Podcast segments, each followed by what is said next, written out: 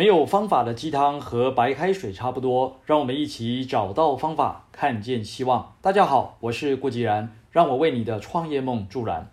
人生不怕慢，只怕站。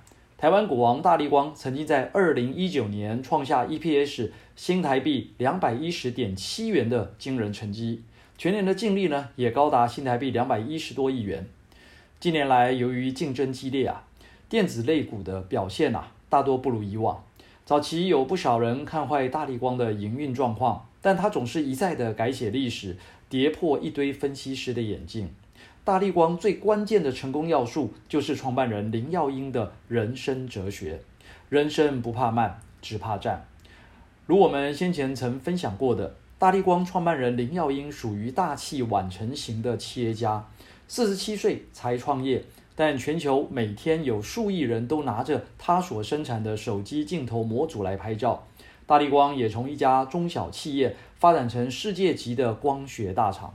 而且无论景气好坏，无论同业是否衰退，大立光始终能保持稳定的成长。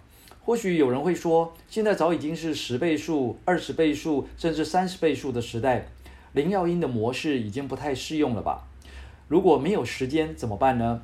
这也让我想起另一个精彩的故事，在台湾的美发界，有一位夺下世界美容大赛冠军，创下台湾历年最佳战绩的傅美惠女士。她原本并不是学美发的，一直到高一下才开始接触美发，远远落后别人一大段距离。但透过加倍努力来弥补时间，别人要念两次的学科。傅美惠就反复读五次，每天晚上留下来自主练习，很快就缩小了差距，并且后来居上，到毕业的时候已经考取美容美发的乙级以及丙级的证照，成为全校啊第一位拿下四张证照的学生。傅美惠在相对较短的时间下，以加倍努力来换取惊人的成就，其实也是一种人生不怕慢，只怕站的功夫。所以，关键不在于时间的长短。激励大师安东尼·罗宾也曾说：“没有不合理的目标，只有不合理的时间。而时间的长短，就在于我们愿意付出多少代价。”此外，商业的本质也是企业营运的关键要素之一。在 COVID-19 疫情的肆虐下，网络上的各种行销方式啊，已经成为一门显学。无论你身处传统行业还是电子商务行业，如果每天不说那么几句网络行销思维的话，好像就跟不上时代的脚步了。网络行销的确带来了一些变革，让做生意这件事啊多了非常多的可能性和趣味性。怎么说呢？以往要开一家公司门槛不低，不是人人可以做。但是进入网际网络时代，尤其是透过网络行销，跨入一门生意啊，变得容易的很多。这个网络行销的思维已经进入了各种应用的领域，包含像是这个手机、汽车、豆浆店、酒店、肉干店，甚至成人情趣店等等。似乎网络行销成了现在各行各业的一铁万灵丹，好像只要对着你现在做的生意大喊几声“网络行销”，就能够点石成金。网络行销的方法与工具也不难，但网络行销就这么简单吗？就这么有效吗？可以一药治百病吗？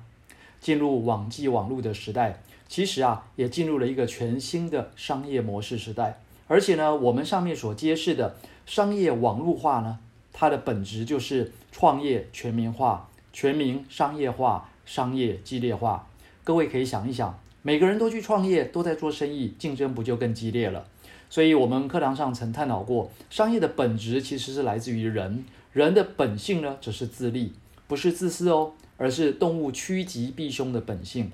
什么是吉？什么是凶？根据《易经》的说明，能够得到的就是吉，失去的就是凶。也就是说，我们的生意能带给客户、消费者什么样的利益，这才是商业的本质。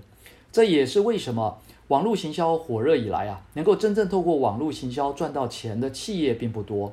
除了需要大量的创意来吸引眼睛之外，商业的流程与服务，产品的品质与价值，仍然是商业发展的根本关键。